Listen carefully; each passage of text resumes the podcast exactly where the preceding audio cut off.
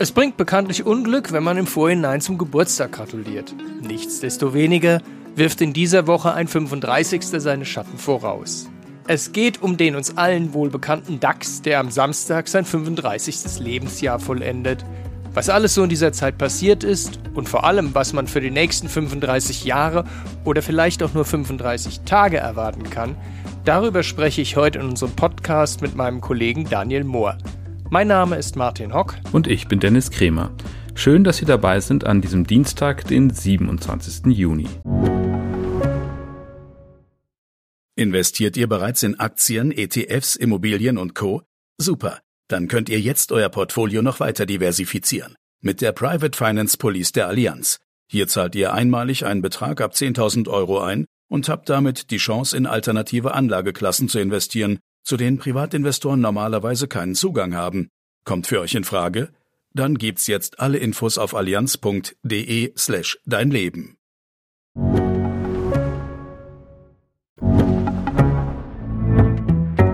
Dennis, wer ist eigentlich älter, der DAX oder du? Ja, Martin, das ist eine unverschämte Frage, aber ich, ich mache hier kein Geheimnis aus meinem Alter. Also ich bin 43, das heißt, ähm, ich war wohl schon vor dem DAX da. Tja, sieh es mal positiv.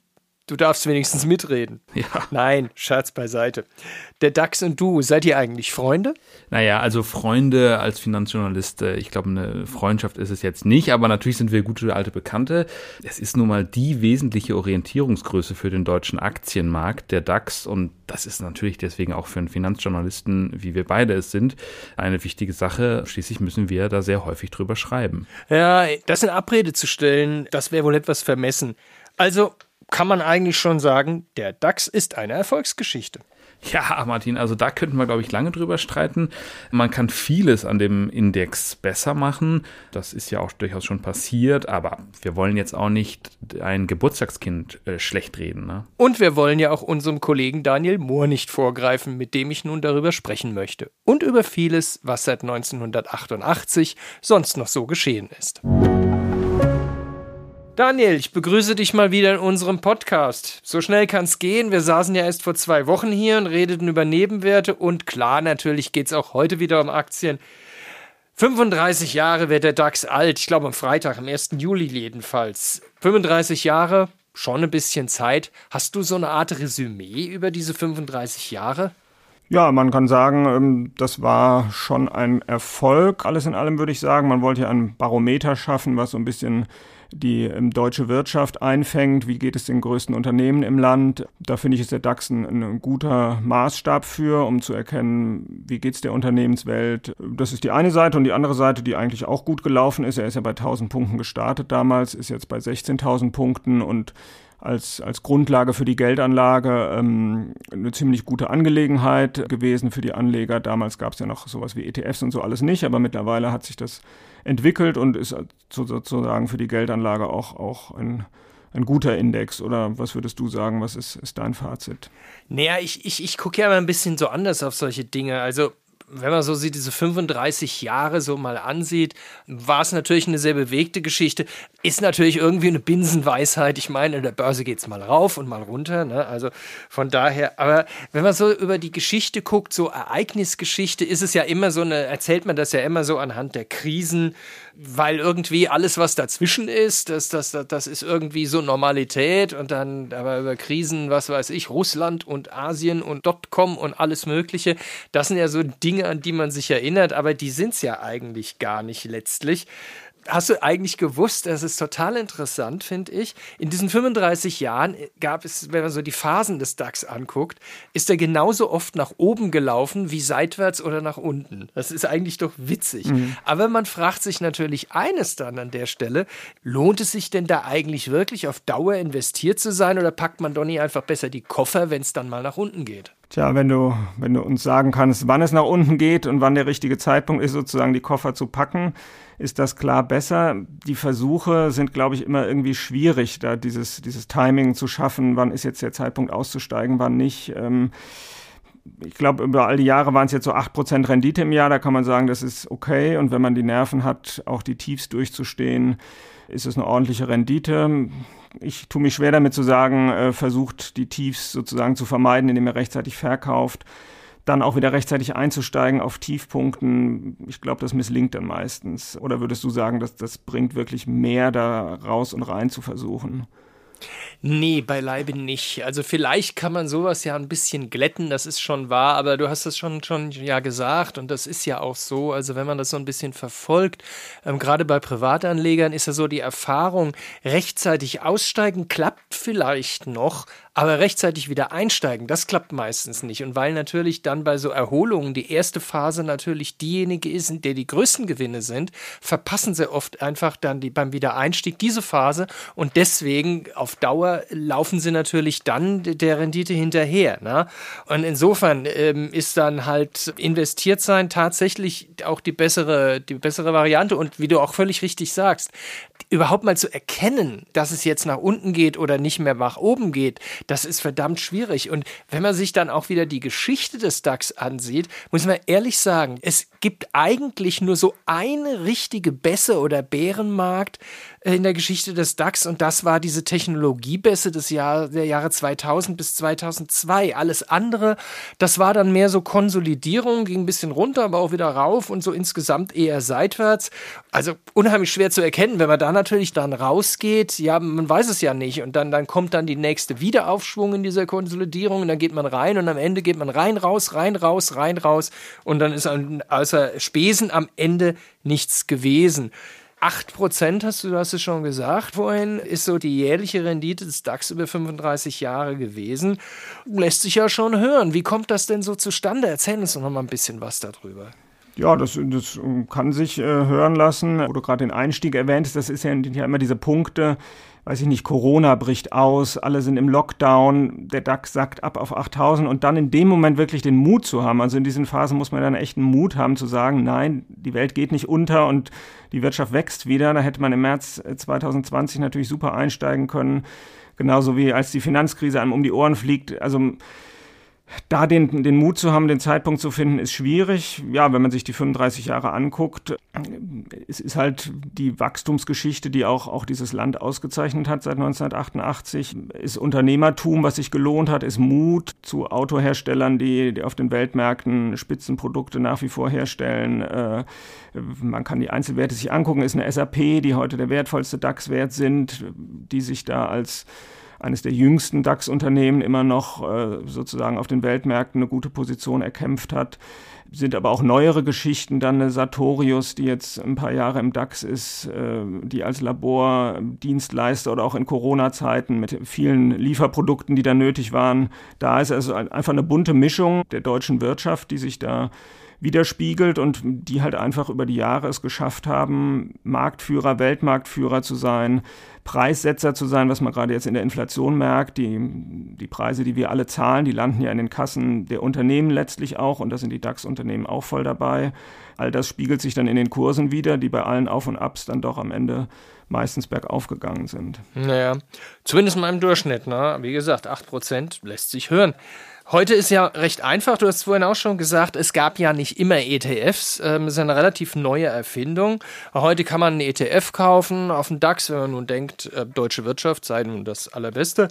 Und ähm, dann landet man dann so abzüglich der, der Gebühren dann so, so knapp unter 8 Prozent. Also wenn man so diesen langjährigen Durchschnitt nimmt. Früher war das natürlich alles ein bisschen anders. Wann gab es denn eigentlich den, den ersten DAX-ETF?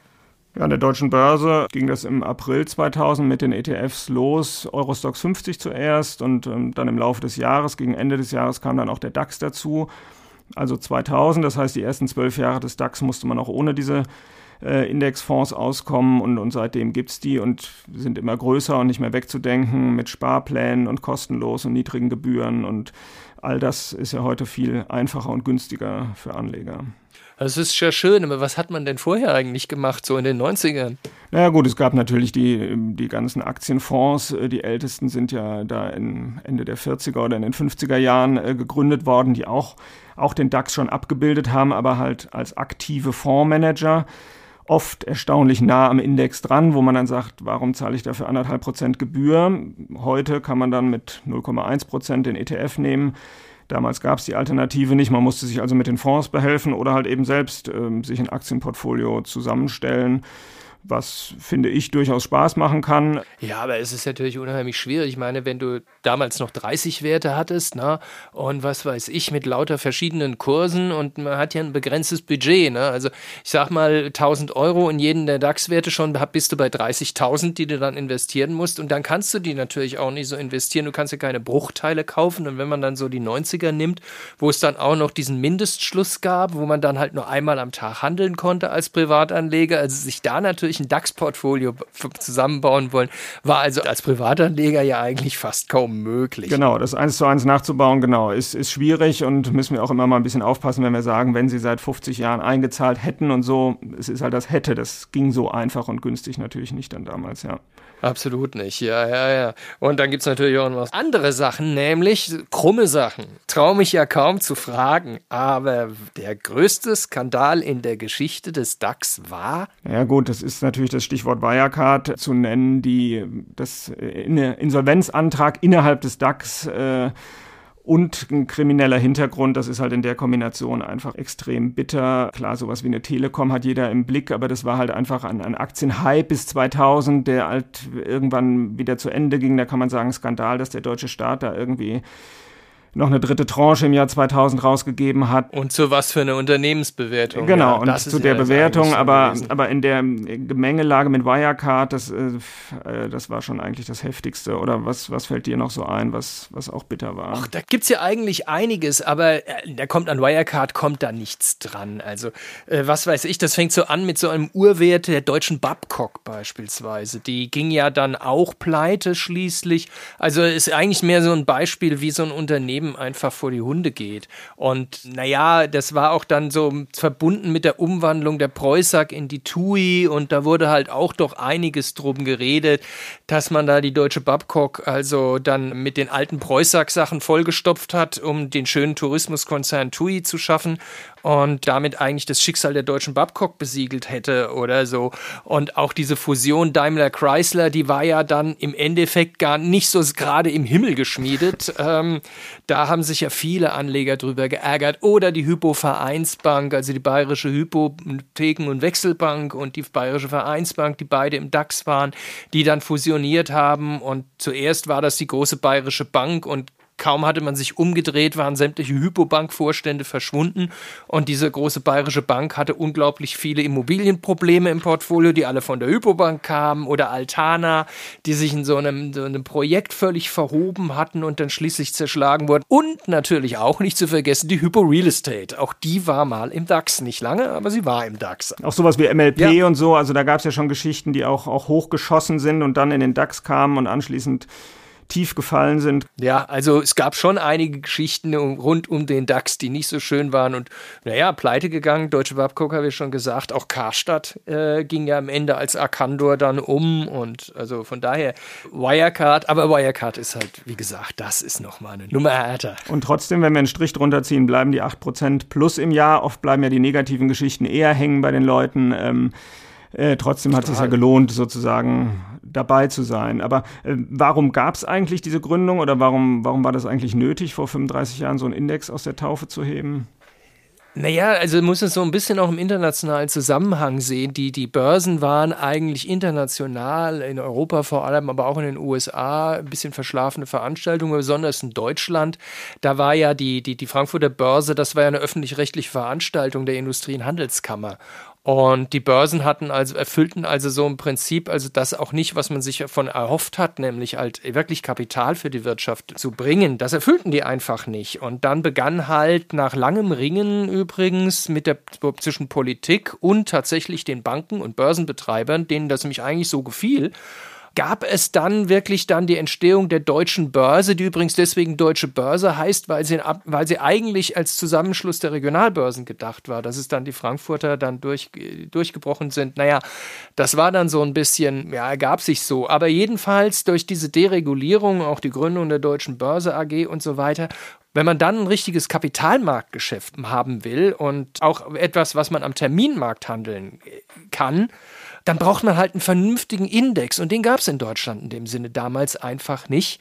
Und dann brauchte man einen kontinuierlich berechneten Index, auf dem man halt auch ähm, investieren konnte. Und das war das, was schließlich zur Gründung des DAX führte. Also der DAX ist eigentlich im Prinzip auch so ein bisschen das, das Aushängeschild, das, das, das Etikett oder wie man auch immer sagen will, das, wie sich die Börse in, in, in Deutschland auch einfach verändert hat damals. Und deswegen wurde der DAX also eigentlich letztlich eingeführt. Wir hatten ja den schönen FAZ-Index, den es natürlich auch heute noch gibt, der mittlerweile auch investierbar ist, aber so richtig getraut haben wir uns damals ja scheinbar nicht, da ähm, damit nach draußen zu gehen an die, an die Terminmärkte. Ja. Nee, hätte man vielleicht, wer weiß, aber ich glaube, weiß ich, weiß ich nicht, ob wir das besser gemacht hätten als damals. Also keine Ahnung. Naja. Aber der FAZ-Index, der hat übrigens auch ein Jubiläum. Äh, nicht in diesem Jahr, aber im kommenden Jahr wird der, wenn ich mich recht erinnere, 75. Das muss gefeiert werden. Gut, genug Vergangenheit jetzt. Äh, jetzt schauen wir mal nach vorne seit dem Corona-Crash finden wir uns ja mehr oder weniger in so einer mordsvolatilen Seitwärtsphase. Mehr als 16.000 Punkte, wie wir jetzt vor kurzem hatten, die hatten wir auch schon im November 21 und 12.000 Punkte, die wir im vergangenen September hatten, die hatten wir auch schon im März 2020. Wie lange hält denn die Phase noch an und wann, also die Frage, die ja jeden interessiert, wann geht es endlich wieder aufwärts? So richtig. Ja, kann beim DAX ja auch nochmal auf den Kursindex gucken, den gibt es ja auch noch. Im DAX selbst steckt ja die Dividende mit drin, also die schöne Rendite, 8% kommt zustande, weil da halt auch die Gewinnausschüttungen der Unternehmen drin sind. Das macht locker mal die Hälfte aus und da sind wir jetzt gerade beim Kursindex da, wo wir auch im Jahr 2000 waren, als die Telekom so hoch war. Also bei den Kursen ist schon ein bisschen Durststrecke drin, auch wie du sagst, ja in den letzten zwei, drei Jahren. Äh, ich würde sagen, das äh, geht schon äh, demnächst auch wieder ein bisschen deutlicher aufwärts. Wir hatten jetzt diese Unruhen, der Russlandkrieg, die Inflation, die dadurch ausgelöst wurde, die Geldpolitik, die reagiert hat. Das waren ja alles Punkte, die für die Märkte schon ähm, erstmal zu verdauen sind und dafür stehen wir mit knapp 16.000 eigentlich auch ganz gut da geldpolitische Wirkung, Rezession sind jetzt natürlich das Thema, wie tief wird das, wie, wie zäh ist die Inflation. All das knabbert so ein bisschen an den Märkten, aber meistens ja sind so Phasen, finde ich, wo die Stimmung ein bisschen angeknackst ist, eigentlich ganz gute Grundlagen, um von da aus wieder, wieder besser zu starten. Die Erfahrung zeigt dann schon, dass ähm, früher oder später ähm, der optimistische Blick dann siegt und die Rezession dann irgendwann auch wieder überwunden ist. Und zum, zum Einstiegszeitpunkt ist es meistens dann besser, nicht zu warten, bis sozusagen die heile Welt wieder für jedermann sichtbar ist, sondern auch in so einem bisschen unruhigeren ähm, Zeiten wie jetzt dann zu sagen, ach, jetzt, jetzt ist auch ein Zeitpunkt, wo man guten Gewissens beim DAX KGV von 10, 11, was wirklich historisch äh, unterm Durchschnitt ist, auch guten Gewissens einsteigen kann, ja. Das klingt ja schon mal gar nicht so schlecht. Also, so wie, wie ich das entnehme, klingt es so ein bisschen Konsolidierung, geht wohl noch so ein bisschen weiter seitwärts, aber irgendwann wieder nach oben. Ähm, große Sorgen scheinst du ja nicht zu machen, dass es nach unten geht. Also insofern. Aber insgesamt, was würdest du sagen? Ist der DAX der beste Index, den man haben kann? Äh, der beste Index ist es nicht, wenn man sozusagen global schaut. Ähm, man muss ja immer gucken, welcher Markt ist möglich und der DAX soll nun mal ein Abbild der, der deutschen Wirtschaft sein und äh, die deutsche Wirtschaft ist keine sehr kapitalmarktaffin aufgestellte Wirtschaft. Das heißt, wir haben mit SAP schön einen DAX-Wert, der 150 Milliarden hat und alle DAX-Werte zusammen sind jetzt bei, weiß ich nicht, 1,2, 1,3 Billionen. Apple alleine hat drei Billionen jetzt fast. Ähm, also es ist immer sozusagen relativ. Äh, was, was kann man aus Deutschland rausholen an Unternehmen? Da würde ich sagen, ist der DAX ein, ein guter Index, ein gut aufgestellter Index ein vernünftig berechneter Index, aber er ist halt kein Abbild der Weltwirtschaft und ähm, da gibt es andere Indizes, die die Welt in den Blick nehmen, die, die ich da bevorzugen würde, aber letztlich kommt es auf die Mischung an und im DAX sind viele global orientierte Unternehmen. Damit ist man jetzt auch auf, auf keinem schlechten Weg. Daniel, immer nett mit dir zu plaudern. Dann, äh, gratuliert ja nicht im Vorhinein, also von daher können wir dem DAX jetzt also nicht Happy Birthday wünschen, aber nichtsdestotrotz wünschen wir ihm nochmal erfolgreiche 35 Jahre und das wünsche ich dir eigentlich auch. Ja, vielen Dank, Martin. Dennis, was nimmst du aus dem Gespräch mit Daniel mit? Ja, mir ist nochmal sehr deutlich geworden, dass man, wenn man über die Aktienmärkte spricht, sich ja immer wieder mit den ganzen Krisen aufhält, obwohl die immer nur recht kurze Zeiträume eigentlich umfassen. Und klar, es könnte daran liegen, dass wir uns viel mit den Dingen beschäftigen, vor denen wir uns fürchten. Und in guten Zeiten, dann nimmt man das so als selbstverständlich hin. Rückblickend habe ich aber wirklich nochmal gelernt, man muss sagen, ja, so schlimm, wie es sich in dem Moment der Krise immer anfühlt oder wie es oft gemacht wird, war es dann eigentlich gar nicht. Was hast du denn mitgenommen? Ach, es ist immer nett, mit Daniel darüber zu sprechen und so ein bisschen Standpunkte auszutauschen, weil man deswegen immer einen anderen Blickwinkel auf die Sache hat, der eben nicht der eigene ist. Das macht die Sache interessant und man lernt was dazu. Und da sind wir auch schon wieder bei unserem Ding der Woche. Martin, was hast du dieses Mal mit dabei? Eine Frage und ein bisschen anknüpfend an den Anfang. Wo du ja schon so furchtbar viel älter als der DAX bist, wenn du die Chance hättest, dich ein oder zwei Jahre jünger zu machen, würdest du es tun? Martin, also heute ist aber der Tag der seltsamen Fragen. Also nochmal für alle, ich bin 43, ich werde demnächst 44, noch geht's. aber ich habe ehrlich gesagt da noch nie drüber nachgedacht. Aber äh, wie kommst du auf das äh, Ganze? Hat Elon Musk schon wieder was Neues erfunden oder was ist los? Der nicht, aber die Behörden Koreas, Süden wohlgemerkt. Uh, ah, das hätte ich ja jetzt gar nicht gedacht, äh, dass die sich, äh, ist das Genetik oder was machen die da? Nee, die befassen sich nicht mit Genetik, aber vielmehr mit Statistik. Und die haben schon vor längerer Zeit bemerkt, dass man dort in Südkorea das Alter der Einwohner anders gezählt hat als in allen anderen Ländern auf der Erde, nämlich inklusive der Schwangerschaft.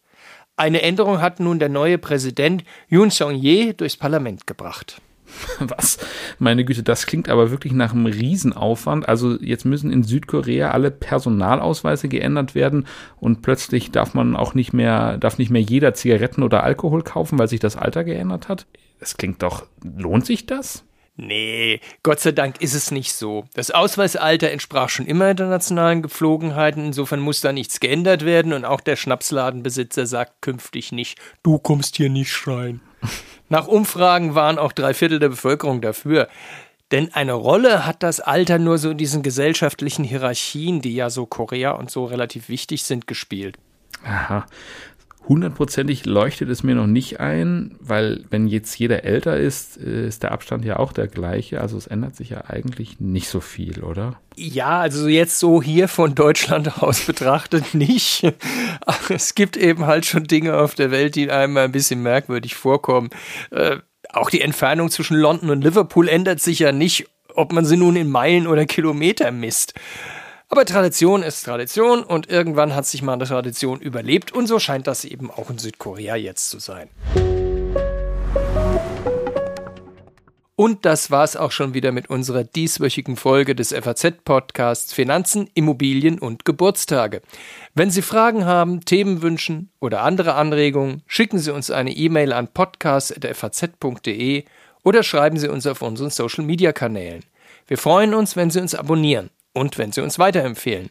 Zu finden sind wir überall dort, wo es Podcasts gibt. Und schauen Sie auch gern mal in unsere LinkedIn-Gruppe. Tschüss, bis nächste Woche. Alles Gute und machen Sie was aus Ihrem Geld.